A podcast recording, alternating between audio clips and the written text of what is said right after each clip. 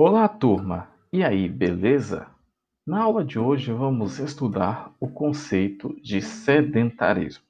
Já estudamos o que é saúde, o significado de saúde, e hoje vamos avançar para estudar sedentarismo. Né? Lembrando que sedentarismo é um assunto relacionado com atividade física e saúde. E é um dos grandes males que vem preocupando as autoridades de saúde, os cientistas, os preparadores físicos, os professores de educação física e todo mundo que lida com a questão do corpo, das atividades desenvolvidas, principalmente no intuito de não desenvolver doenças, porque o nível de sedentarismo das pessoas tem aumentado e isso tem gerado prejuízos muito grandes para a saúde, para o corpo e para o Estado, né? porque mais pessoas doentes envolve um gasto maior do Estado com saúde. Então a gente vai estar tá discutindo o que é sedentarismo, o que leva ao sedentarismo, como prevenir o sedentarismo. Né? Então a gente começa hoje falando sobre o conceito de sedentarismo. Sedentarismo é a falta ou ausência de atividades físicas resultando em um gasto calórico reduzido, ou seja, as pessoas não praticam nenhuma atividade física e com isso o gasto calórico delas reduz. Ela não gasta as calorias necessárias para manter o corpo em equilíbrio. Ela tem um consumo elevado de calorias e não gasta as calorias necessárias. Uma pessoa é considerada sedentária quando não consegue gastar o mínimo de 2.200 calorias por semana, ou seja, a pessoa que não faz atividades físicas e gaste semanalmente 2.200 calorias, ela é considerada uma pessoa sedentária. O indivíduo ativo ele deve gastar no mínimo 300 calorias por dia, ou seja, ele deve realizar atividades que gastem diariamente 300 calorias para se manter fisicamente saudável. O sedentarismo possui alta incidência na população, sendo considerado um problema de saúde pública, é aquela questão que eu falei, porque o sedentarismo ele gera doença nas pessoas e essas doenças vão gerar prejuízos para o Estado, porque ele vai ter que aumentar os gastos com saúde, os gastos com assistência médica, reduz a produtividade da população. Então, o sedentarismo é considerado, por isso, um problema de saúde pública. Acredita-se que 46% da população brasileira seja sedentária. Ainda estima-se que o sedentarismo esteja relacionado com quase 14% das mortes no Brasil, ou seja, de cada 100 pessoas que morrem no Brasil, 14 morrem em decorrência de não praticarem nenhuma atividade física ou ter um nível muito baixo de atividade física que não surte efeito no gasto calórico e no equilíbrio do corpo. Então a gente vê aí que é uma causa de bastante mortes. Né? Se a cada 100, 14 morrem por causa do sedentarismo, então esses números, esses dados são preocupantes. Vamos falar agora das causas do sedentarismo. Né? Existem várias causas para o sedentarismo, sendo a principal delas a falta de atividades físicas e de uma alimentação saudável. Algumas atividades do atual modo de vida das pessoas favorecem o sedentarismo, como por exemplo, fazer uso de carro mesmo em pequenos trajetos, ou seja, a pessoa que ela mora a 500, 600 metros do mercadinho, da padaria, mas ela não faz essa caminhada, ela prefere pegar o carro, pegar a moto e andar com o carro 500, 600, 1 quilômetro só para não fazer uma caminhada, fazer uma atividade física. Utilizar escadas rolantes, né? isso é um costume muito comum nas grandes cidades, né? As lojas, os shoppings, os estabelecimentos costumam ter escadas rolantes. As pessoas, em vez de usar a escada, descer a escada, elas preferem a escada rolante, onde ficam paradas na escada e a escada leva elas até o destino. Deixar de realizar algumas atividades domésticas. Ou seja, a pessoa está em casa, não faz absolutamente nada, não procura fazer uma faxina na casa, não procura lavar roupas, não procura fazer um conserto, tudo pede a outras pessoas. Porque essas atividades da rotina de higiene da casa também podem ser consideradas como atividades físicas. Então, quem abre mão dessas atividades está abrindo mão também de atividades físicas. Deixar de realizar diversas atividades, ou seja, a pessoa deixa ali de fazer várias atividades, como por exemplo, ir até um local fazer uma caminhada, ir até o mercado comprar alguma coisa, ir até a padaria, ir até a igreja.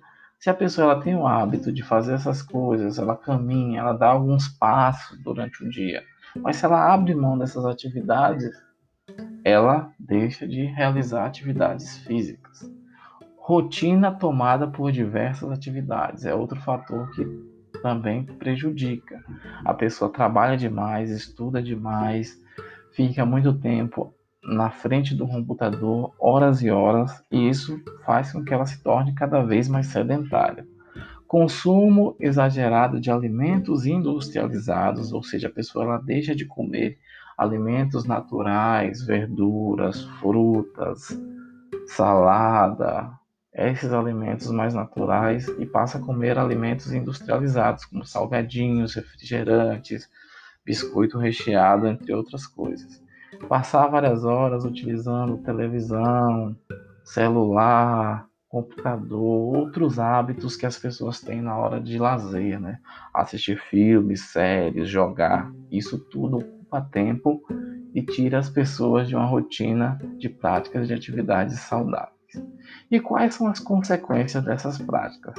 As consequências são perda de força física, atrofia muscular, né, que é o músculo perdendo elasticidade, perdendo movimento, surgimento de doenças, né, tipo diabetes, hipertensão arterial, infarto. Então, o sedentarismo ele vai ocasionar todas essas doenças, todos esses problemas. Além disso, acúmulo de gordura, porque se você não gasta as 2.200 calorias diárias, você vai ter um acúmulo de calorias e isso vai gerar o que? Acúmulo de gordura. Em alguns casos mais graves, pode levar inclusive à morte súbita. Então as pessoas morrem muitas vezes sem saber que tem um, um problema desses e acabam aí não cuidando antes de acontecer o pior, né? O sedentarismo não acontece apenas em adultos, ele também é bastante comum na infância e adolescência, trazendo consequências para a vida adulta. Uma criança sedentária pode tornar-se um adulto obeso, porém as crianças magras também podem sofrer as consequências do sedentarismo, né?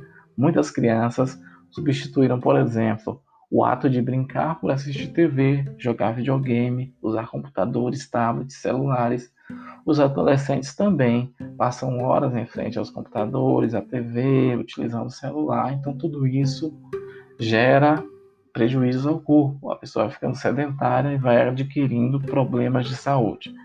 Além da falta de atividades físicas, crianças e adolescentes tendem a se alimentar com doces, chocolates, biscoitos, refrigerantes, e isso contribui para a obesidade. A obesidade que é uma doença, é um problema sério e que acomete muitas pessoas. A obesidade pode seguir em decorrência do sedentarismo, né? Ou seja, a pessoa ela adquire peso e na sequência ela vai se tornando obesa porque é sedentária. Isso acontece quando o sedentarismo é associado a uma dieta rica em açúcares e gorduras. A pessoa consome muito açúcar, muita gordura, alimentos ricos nesses elementos e acaba gerando o acúmulo de gordura corporal em excesso, caracterizada pelo volume excessivo do ventre e de outras partes do corpo, né? ou seja, aquela barriguinha saliente, como as pessoas costumam dizer. Então, isso já é um fator para a pessoa ficar preocupada e começar a fazer atividade física. Então, pessoal, após nos aprofundarmos no sedentarismo, nas suas causas, nos fatores que podem levar a ele, vamos falar das dicas para sair do sedentarismo. Para sair do sedentarismo é necessário dar início à realização de atividades físicas. Né? Elas podem iniciar de forma leve e aumentar a intensidade com o tempo. Né? A atividade física é fundamental para uma vida saudável e longe do sedentarismo.